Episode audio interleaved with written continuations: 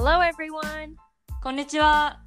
ジュンジャパ右脳派、現在アメリカで勤務中の宇野咲と、帰国子女左脳派現在東大大学院生左脳の亜美です。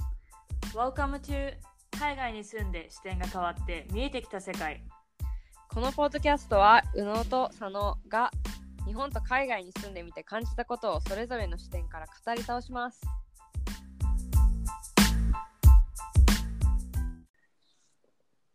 皆さん、こんにちは、えーお久しぶりです。まずはじめにちょっと謝謝らなきゃいけないことがあるんですけれども、えーこのポッドキャスト2週間ほど空いてしまい、すいませんでした。えっ、と、私が日本に一時帰国をしていて、あの、遊びまくってたので、時差が一緒なのに、時差が一緒なのに、アミと会ったのにもかかわらず、ポッドキャストを録音できないということそうね、逆にそう。あのアメリカと日本の十何時間の時差があった方が意外そうそうと時間が会うっていうね。そうなんです。うんなので、ちょっと今日は久々になったんですが、えーまず最初に、宇野の視点ということで、私から、今回日本にか、今日は、今日のテーマはとりあえず日本に帰ったことについてなんですけど、全体的に。うんそうで、この視点は、まあ今回ね、新しい発見があって、っていうのも、前回のポッドキャストで夫婦の家事バランスについて話したと思うんですけど、私がこう思ってた日本の家事バランスとか、なんか今までの私の記憶にはなかったような発見があって、うーんそう。で、なんか、ね、私の、まあ、高校のベストフレンドが、うんずっと助産師で働いてたんだけど、助助産師として。うんうん働いてて、まあ彼女大学も行ってその後も助産師になるための、まあ、大学院みたいな感じの行って、まあ、晴れて助産師になりました。そしたらなんか何年か働いたらいや私仕事辞めて専業主婦になりましたみたいな連絡があって。なんかどういうそうなんかさやっぱ LINE とかだと話せる範囲も限られるしそんうなんいうふうにちゃんと理由を聞いてなかったんだけど、こういざ実際会ってみたら、なんか実はみたいな旦那のお母さんにずっと専業主婦になってねって言われてみたいな。そうだから、うーん。まあ多分言われ続けて結局辞めたんだけどやっぱ1年間専業主婦でやって自分には合わないっていうのを気づいたので最近また復活、復職したらし助産師に？いそう助産師に。えだけどなんか私の中にはない選択肢の姑から姑プラス旦那からの圧力によるなんか仕事を辞めなきゃいけない状況みたいなのが、このね私の性格的には多分ありえないから多分覚えてなかったのかもしれないけど、あこういう人たちもいるんだっていうことに気づかされた。うーん。なんか私そもそもそ周りにうん。結婚してる人がまだそんなにいないんだけど、うんうん。でもいる人って大体こうもう子供がいたりとかうん。してでみんなまあ専業主婦だったりとかやっぱり多分私の年齢で結婚して子供いたらそのキャリアとかいう以前に仕事とかいう以前にそのね子供がいるから、だからもう仕事がどうのこうのとかじゃなくて結構みんなね。家家に入るって言ったらあれだけど、はいはいまあ、とりあえず最初は子育てに注力するみたいな感じの人はちらちらいるけどでもねやっぱりあうん。わかんない。なんかそもしかしたら違う子供を作る予定だったのかもしれないけど、まあ、あ子供がいない状態で？そう子供がいない状態で。あそうなんだ。へえでしょ？そうだね。全然なんか私たちが話してた感じのそうそう。とは違う。なんか、だまあ、もちろんそういう雑誌とかさ、その、うウェブんで見るようなニュースは、結構男の人も家事手伝ってくれるようになりましたみたいなこと書いてあったけど、やっうんぱり違ったんだなっていうのが私の今回の発見でした。うーん。まあねその専業主婦になるっていうのはそれはそれでね一つの選うん択でもちろん、生き方ではあるからあれだけどそう。でもなんかそのななんだろうね。自分のあのね、意思じゃないのにやらなきゃいけないっていうのが、ちょっと私にはびっくりしました。まあでもそれでもななんていうのやめて専業主婦になるっていう選択をした彼女はある意味すごいこう勇敢まあそうというか、だよね。すごいね。そうそうそうそうれーはもう、んまあなんかこれがいい悪いとかじゃなくて、なんか今まで私がこの思ってなかった考え方だったから、まあこの新しい視点だなと思って今回シェアさせていただきました。ありがとうございます。はい、ではあのメイントピックに入っていこうと思うんですが、まあ、引き続き私の一時帰国の話なんですが、今回日本に帰って、あのね、やっぱりなんか日本人っておしゃれだなって思ったの。まあ、特に東京にいたっていうのもそうなんだけど、でなんか私もなんか久々に日本でできるおしゃれを楽しんだ気がするので、うん。うんそうまあ、それに基づいて今日は日本でしかできないこと日本でできてアメリカでできないこと VS アメリカでできて日本でできないことについて話したいと思います。はい。はい。で、まあ、まずまあ私がさっき言ったおしゃれなんですけど、まあ、日本でできてうん。アメリカでできないことっていうと、朝からこのフルメイクでヘアも超完璧にして出てくっていうこと、うん。やっえあアメリカではできないというよりはしないの？それともなんかうん、実際できないの？なんか浮く？どうしたの？みたいな。あなんか、って have- フルメイクのそさう。度合いにもよらあない？まあ確かに。なんかあの、私うのん。周り、アメリカ時代に私の周りは結構みんななん、まあファンデーションそうなんかファンデーションみたいなのでかこうし顔に塗ってその後にまあアイラインはがっつり描いて、うん。マスカラ塗ってみたいな子は結構いたんだけどはい。それ以上だよね日本は多分。うん、なんか、でも多分日本の超フルメイクは、アメリカのフルメイクの多分半分以下なわけ。だから、うん。まあ、その度合いもも、まあ、元からして違うんだけど、うんうん。でも、私の超カジュアルなメイクよりもメイクをしてるから、まあ、なんでこれを思ったかっていうとあーアメリカでそう、私の妹が、あの化粧品の会社で働いてて、はいはい。エスエヴァンジェリストみたいな、コスメ、ビューティーエヴァンジェリストみたいな感じで、ストアに立ってやってるんだけど、うんうん。彼女のこの用意にかかる時間が1時間以上かかるわけ。あまあ、多分性格的にちゃんとゆっくりやってるんだけど、で私だったら同じことしてもふわってやって終わるぐらいなんだと思うんだけど、あそうでもなんか、まあ、そそっからしても違うしもうなんかもう超髪の毛も巻いて、プラスポニーテールとかしてみたいな。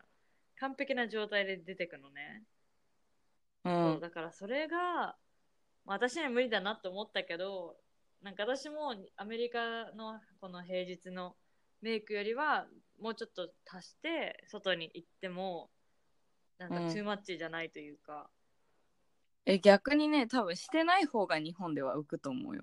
そうそうそうそうなの。この話したもんね前ポッドキャストで。そう。私は基本しないから、うん。そのうん。なんかまあ今大学院だうん。し、まあしてする必要もないって思っちゃってるから。そうだから普通にもうなんか髪の毛とかもマイクとかも一切しないし、もう普通に朝起きて顔洗って 日焼け止めぐらい塗って出るみたいなうんうんうん。感じだから、やめなんか逆にそっちの方が私もそう言われたけど今回。アミも全然変わんないと思う、なんかねめんどくさいって思っちゃうんだよいやいねいよいいよ。めんどくさいっていうか必要性がうん。ない、全然いい。特に大学だったらね。そうね。うん。そうまあまず、まあ、一つがそのね朝から、まあ、例えばなんかちょっとハットかぶってとかさ、うん。私ハットすごい好きなんだけどなんかね、うん。まあ、日本だとさかぶあじゃあアメリカだと、まあ、ぐ友達とゴーアウトするときとかにちょっとハットかぶったりとかできるけど、まあ、普段ではねかぶらないし、そうだからなんかそういうのも楽しめたなっていう私の。でも日本でもねあのさっきと会った時に大きなハットかぶってたじゃん、うん。なんかまあ女優帽っていうのなんていうの？え帽子。それ？女優帽 あれ女優帽って言わないのか？なんかあのすごいこうつばがい広いやわかる、うんうん。帽子をかぶってて、あのねすごく目立ってえた 別に悪い意味とかじゃなくて嘘もしかして私の思い込みかなこれ日本なら OK って思った思ってたけど まあ、日本でも目立ってるね。嘘あれちょっと結構目立っあてる。本当？うんね。あの、いいと思う。品川だったからだよあでも、そそうね谷だった。ら大丈夫だった、あしそうそうそう。渋谷とかなんか六本木とかだったら全然いそうだけど、そうだよまあ、場所からから確かにかな？うん。そっかまあまあまあ、まあ、まずそれが一つはい。はいでまあ次もう一つは、まあ、公園でビールが飲むことをこれはねできてやっぱり最高だったなっていうこれね、多分、大半の人にとっては意外だと思うよ。本当？あえアメリカで飲めないことが？そうそうそう。知らない人の方が多いと思うよあ。そっかそっかそうでアメリカは公共の場所では飲めないのでてかコンビニとかでも売ってないし、うん。であのリカーストアそのお酒屋さんは確か10マサチューセッツの法律は多分11時ぐらいから売れて夜の10時とか9時ぐらいまでしか売れないの。うーん。まあそれもそのお店によってその何時まで売れるっていうライセンスがないと売れないんだけどそう、はいはいそれもお酒屋さんによってはそのワインビールしか売れないとかハードリカーのウォッカとかしも売れるってところなんかねいろんな段階があるしからうんうん。そうちょっとめんどくさいんだけど、まあ、とりあえず日本はそういうのも全く関係なしにその辺のコンビニとか自動販売機でビール買えて、ね、道端で飲めるっていうのが本当に最高だっていう。そうだね。アメリカは買えないだけでもなく、買えないだけじゃなくて、あれだよね。その歩きながら飲むとかさ、なんかイメージとしては結構アメリカ人の人がなんかブラブラ歩きながら、うんあの瓶ビール。を片手にみたいなの想像する人結構いるるみたいだけど、でも実際はね、その NG だからねそうこれはなんか、やっうんぱ日本ならではで、よかっそうだね。しかも帰ってきたのが夏だったからよかったよね。夏というか暖かくなってたから。た。いや、かなり暑かったけど、私的には。もうこれ以上の暑い時には帰れませんって思った。多分帰っなさっきが普通にあのボストンに帰ってから結構ムシムシしてるよマ。ジ？うん。もうね、あれで精一杯だったわ私は。も もう完全にあのボストンう。化してんじゃん。そうそうそう、参加してます。はい。そうで次はじゃあこのお酒関連で言うとまあうんやっぱ平日から夜遅くまでやってる居酒屋がバーとかたくさんあるから、うん。このまあ、私はバケーションで行ってるから曜日関係なくいろんなところで友達と飲んだりご飯食べたりとかできたのは本当に良かった、そうだね。なんかこれに関しては多分あれだよね。アメリカって基本車社会だったうん。りするから、やっぱりなんかあんまり外で飲め飲めないし、うん。なんか飲むときはちゃんとこうプランして、なんかなんていうのタクシーで帰るとか、ね。まあば電車で帰るとかやんなきゃいけないけど日本ってねみんな電車とバスだからそうそう。いつでも飲めるよね。そうだねなんか急に飲みに行こうってなっても全然平気だし、うん。そうあとさなんか食事も夜遅くまで提供してるじゃん。っていうこっちはさもう10時とかになるとさもうキッチンクローズして無理無理みたいなうん。感じで言われるから、うん。まあねだからなんかいろんなやっぱねレストランもたくさんあるしバー居酒屋もあるしそれに関することに、かことは本当にね日本はいいなってつくづく思いました。そうだね。みなんか普通に平日から飲み会とかもやってるしね。そうそうそう。ーん、はい。アミはなんかある？まあなんか今言った公共交通機関がすごい充実してるっていうのは、なんかまあ都内都内、まあ、都内げ結構都内限定にはなるけれども、すごい日本だけでしかできないというよりは、まあ、日本で、まあ、日本のいいところかなっていうのはすごい思うどこで。も行けるもんねやっぱり。ほんとあのい昨日とかも普通に終電でもなんか、なんていうの人結構乗ってたし、え。ー、昨日木曜日か。金曜日か。いや金曜日。まあ金曜日だったからね。うん。あとなんていう月の最後の金曜日であったから花金金曜日だったからそうそう。でなんか今プレミアムフライデーとかなんかいろ,、まあ、いろいろそういう国が力上げてイベントやってるからまあそもそもね飲みに行ってる人は多い日だったけどでも、うん。そう交通機関があるからこそできることだなっていうのは思う。そうだね。あとはなんだろうななんか日本にいて便利なこととかあるけど、う日ん。本にでしかできないことってうーん。あんまりねない私逆になんか日本で自分がその、うんアメリカにいてできるけど日本だったらそんなにしないなみたいなことはあるあなるほど。じゃあ、それをじゃあ、話していきましょうんう。うん。じゃあ、アメリカでできて、日本でできないこと。え、はうん。えまあなんかごめんねあ多分これさっきが考えてるのと同じだけど、うんやっぱり服とかはいはい。そのあのね大胆な服とか着るとかもそうだし、うん結構ススウェットっていうのああ,、のはいはいはい、もちろん。ジャージみたいなう、ん。日本でいうジャージだけどでもなんかジャージあのジャージって言って想像するジャージじゃなくてなんか、うんすあのアメリカのスポーツ選手が履いてるみたいなはいはい、はい。ダボっとしたズボンうんを普通に履いてその辺ブラブラしたりとか、まあね。っていうのもできるしうん逆になんかもうキャミソールだけみたいなのも全然できる、はいけど日本だってそれをやったら、まあ、できるんだけど、うん結構周りから「えなんかうその上羽織らないの?」とか、そう、それで言うと私もね話があって、うんあの皇居の周り走ったのね、5キロ。で、はいはい朝7時からは集まって走りましょうってことで、うん。で、ってことは私、6時半前に家出て、しかも、さ、日本その日本だとタンクトップとランニングパンツで電車乗れないじゃん。あ私は乗るけど、さすがに朝の、まあ、7時、6時半、通勤ラッシュのちょっと前だけど、でもその時間に乗るのは、ちょっと、やっぱり私でも抵抗があって、うんこれはダメだなって思ったので、もうね、その場まで走ってった。めんどくさいから。いやそれでねめんどくさいからする先はす そう、5キロくらい走って、5キロ皇居走って、5キロで走帰ってきました。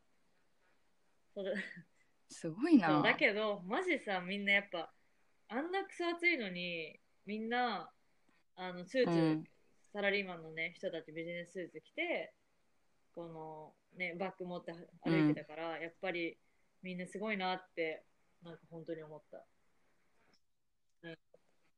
そうだね。なんかうん。ワークアウトウェアで言うと私も、うん。あのスパッツみたいなランニングあのパンツ？あレディースであのはいはい。なんかヨガウェヨガパンツみたいな。うんもうなんか足のラインくっきり出るやつと上にはなんか普通に T シャツで走ってるけどなんか日本だったら結構やっぱり周り見てるとそれになんか上からスカートみたいなの履いたりとか、あの上なんていうの短いショートパンツみたいなうん。の履いたりとかしててやっぱりなんかねその辺はすごいこう日本は隠すんだなって思った。そうし、そのそれこそ私、ランニング、スポーツメーカーで働いてるけど、それがさ、そういう違いを理解していろんな洋服作んなきゃいけないから、なんか大変だな、大変だね。なじゃないけど、なんかそれをみんなに理解させるのがすごい。うんうんそう、まあでもなんか、まあカジュアルでもいだいいっていうのもあるし、結構なんか夏でも大胆な肌見せるような洋服とかをアメリカで着てても、うなんん。か夏っぽくていいねって言われて終わるだけ？じゃん。だけど、なんか、はいはいアメリうん日本ではそれもできないから、なんだ目線のやり場に困るとかね。だからなんか、大胆でもできないし、なんだろうだからみんな同じような洋服になるのかなって思った。なんとなく。そうだね。あとはなんかまあ、そもそも売ってる洋服のレンジがんなない。なんか、最初はね、あ、これも可愛い、あれも可愛いって思ってたんだけど、だんだんルミネとか行って、うん。これ同じものをここの店にも売ってたよねっていうのが本当によくあった。うん。そうねなんかやっぱすごいトレンドトレンドっていうかそのうん日本のトレンドを全般的、うん全面的に推してるからまあなんかアメリカから見るとねやっぱすごい着飾ってるとは思うけど、でもなんかすごいワンパターン化はしてるよねなんか、なんだろう。SNS で見るのとまた違うというか、やっぱ SNS なんだなって、ここうん1年以上書いてなかったからさ、なんか、あーなんか日本も結構大胆な人も増えてとか思ってたんだけど、そういうわけではなかったっていうのを今回うん学びました。うん。うん。はい。そうだね。そう。まあ、あとは、まあ、なんだろう、公共の場で、アメリカで、大きな声で話しててもいいというか、何も誰も言わない。まあ、言う人もたまにいるけど、日本では結構みんな静かにうん。電車の中とかね、してるし、うん、なんかアメリカでできるからそれがいいってわけじゃないけど、そうだそうだね。なんかこれに関してはでも私結構日本人化してるところはあるかなと思う。なんかあなんていうの？電車の中でとかうん。話すのはいいと思うの全然。だけどなんかあいる。うるさい人とかいるじゃん。そのうん。それは本当にもう NG だなと思う。にさ、あの、ボストンからニューヨークのこの長距離バスでずっと電話してる人いるの。うんでさ、あれこそまずみんな静かに寝たいわけじゃん。なのにうん。なんか超話してたりとか、たまにずっとミーティングしてる人とかいて、なんか、それはないなって思う。そうね。そこまではそう日本はでもそんなのはないかな。そう。まあ、あとは、なんか、やっぱり日本、東京に、まあ、私の実家が東京なので、で、2週間ずっと東京にいたんだけど、うんやっぱね、このね、家が狭いし、まあ、普通のマンションなんだけど、結構狭いし、うなんんか、レストランとかも、居酒屋とかも結構狭いしさ、周り、すぐ隣同士とかで座ってたりするじゃん、カフェとかも。なんかそう、全体的にすごい狭いから、アメリカに帰ってきて、ちょっとリラックスできるなって思った。いやーそれはねもう本当に家まあうん私も今一人暮らしでふなんていうの？狭いっつったらその一人暮らしの中では平均だけど、なんか今今まで住んできた家の中では全然、断然狭いし。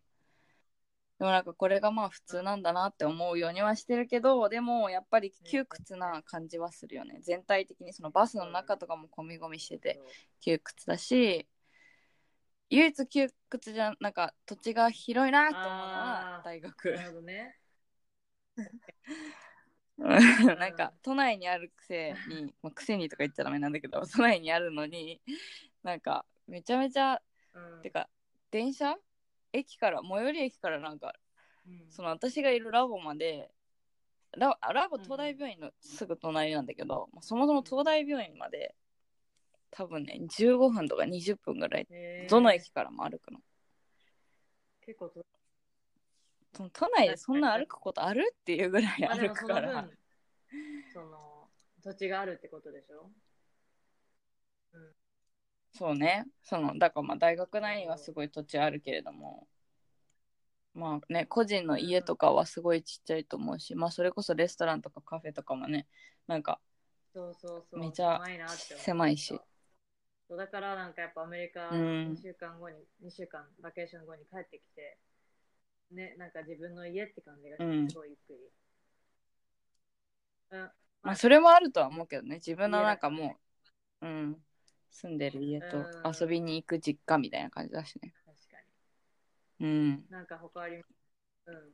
あとはねまあなんか服着る服とかにも結構通ずるものはあるけどやっぱ他人の目をあんまり気にせずのびのびと生きられるなっていうのは思う。っていうのもなんかまあ日本でも生きられるんだよ、全然。その他人の目を気にしないでね。でもなんかそれでもねいなんだかんだねうん。言ってくる人がいるからなんかそのなんていうの本当に完全周りをシャットアウトして、なんかもう going my way っていう生き方はできないし、なんか自分が好きなように生きててもなんかいやそれはとかなんかこういうことしないんですかみたいなことを言ってくる人が日本にはいるから。そうそういった意味でちょっとこううん。息苦しい時はあるけど、まあでもねそれはそれで日本の文化なのかなというふうに思うようにもして。さ、こう自分の芯がしっかりしてるから、そう言われても、あ、そういうこと考え方もあるのね、で終わる、終われるけど、えでもそんなねそんな優しくないえなんでこの人こんなこと言ってくるの？も意味わかんないぐらいは思う なるほど。まあね、まあそう思って、思えるからいいけどさ、なんかこう気にしちゃう人とかいるじゃん。うんだからそういう人に比べて、うんそういう人も、そういう人は結構大変な思いして生きてる、生きてるのかなじゃないけど、なんかね、いちいちストレス溜めてるのかなってう思う。んそうねうん。うんね。貯めてると思うそう、なんかじゃあ、それで行くと、私なんか一つ思うのが、うん。まあ、日本にいるとき、アメリカにいるときもそうだし、まあ、どっちの国でも英語で話してるとき、うん。日本語で話してるときで、え自分の人格が変わるうん。気がしない？なんか私はすごいする。私ねさすがにもうな何年？10, 10年以上？10年ぐらいか、英語で生活してきてあ最初はすごいあった。けどもうなんかもう多分ちっちゃい時からやうん。え英語使ってるからもうね日本語で話してる時もなんなんていうの？あ海外留学とかしてましたか？みたいな感じのなんか、まあ、オーラっていうかなんていうの、うんは口調？とかになってるから別にそんなにね違いはないと思う。逆に最初、その、ちょっとあったっていうのは、どういう違いだった？うん。私そもそも人あの人見知りなのね。ものすごい人見知りででなんか自分から話すとか自分の意見を言うっていうことを日本の、まあ、小学校にいる時はしなかった、みんながと一緒がいいっていう感じだったんだけどでもなんか英語を話し始めてあそれじゃダメなんだっていうことに気づき英語で話してる時はこう自分の意見とかもぜズバッと言うしあのはっきり物事を言うようにはなってたのね。でもやっぱ日本に夏とか帰ってくると友達に合わせたりとかなんかこういや何でもいいよみたいな感じだったりっていうのもあって結構周りからその両方私の両方を知ってる人英語で話してる時と日本語で話してる時両方知ってる人はえなんか全然性格違うねみたいなのを言われてたし、まあ、自分でもそれは感じてた。なんか私もあの全然今感じるんだけど私は逆に日本だとうん。結構、この日本語だともっと自分に強気でいる気がするというかうんそういう気があする。そうなんだでもこの日本の建前建前的かわかんないけど目上の人にはうん。すごい謙遜するというか、そうだけど逆にアメリカで自分のボスとどっかドリンク行くってなったら結構平等に割と話せる気がする。だけどなんかあ日本語で話す時ほど強くいけないというかなんかね、そうよくわかんない。まあもうちょっとあれじゃない？はあの変わるかうん、うん、結構なんか、ね変わってくると思なんだろう、ちょっと自分に弱気なところがあって、英語だと。それにイライラしてる自分で。うそれを、うん、それはね多分なんていうの？まあ英語話し始めてさものすごい期間経ってるわけでもないしさ。まあなんか私それは私もだけど全然まだゆえなんていうの？うん。上達の余地はあるわけじゃん。もうそそれでなんかもう英語を自分のものに完全にした時にそれは変わってくるんじゃないかな。えでもなんかもうもうさ結婚旦那さんもアメリカ人だし、そんなに旦那には時間はかかんないと思うし多分自然に変わってきてると思う。そうなのかもしれない。うー んはい。わかりました。まあ、うん。ヤミはそんな変わんないんだね。で、これは多分、そのねい、どれくらい積んだっていう年月によっていや多分子供の頃からだと思う。さっきはその大人にな大人というかまあある程度はい大学にとかに入って、まあ、大人っていう風になってから行ったけど私はもう子供の時から英語の環境本当に小学校高学年ぐらいからずっと英語だったから、そのなんかなんていうの多分その性格とかがそこで結構こう確なん確定とかはい。確立されてくる時に行ったから、最初はこう本当に二重人格かってぐらい全然違ったけれどもなんか多分その違いをキープするのめんどくさくなって、今では結構多分そんなに違いはないけどまあまあでもなやっぱ仕事の場とかになるとうん。日本語で話してるとちょっとあの、まあ、緊張っていうのかな？なんかこうどういうふうに自分の考えとか思いを言葉にすればいいか分かんなくなる時はあるからそうなるとまあちょっと弱気になるけどでもそれは性格の問題というよりは多分言語の問題だと思う。その言語力の問題。ど はい。まあじゃあ今回はそのアメリカでしかできないこと日本でしかできないことについて話したりその性格について話しましたがうんまあ、もしね、この中に共感、うん同感した、してくれる人がいたら、少しでもいたらいいなと思いますし、まあね、共感しなくてもこういう視点があるんだなって思うことで、まあ、こういうね、人に出会ったり、こういう状況に今後受けることがあっても、この思い出してくれればいいなと思います。はい。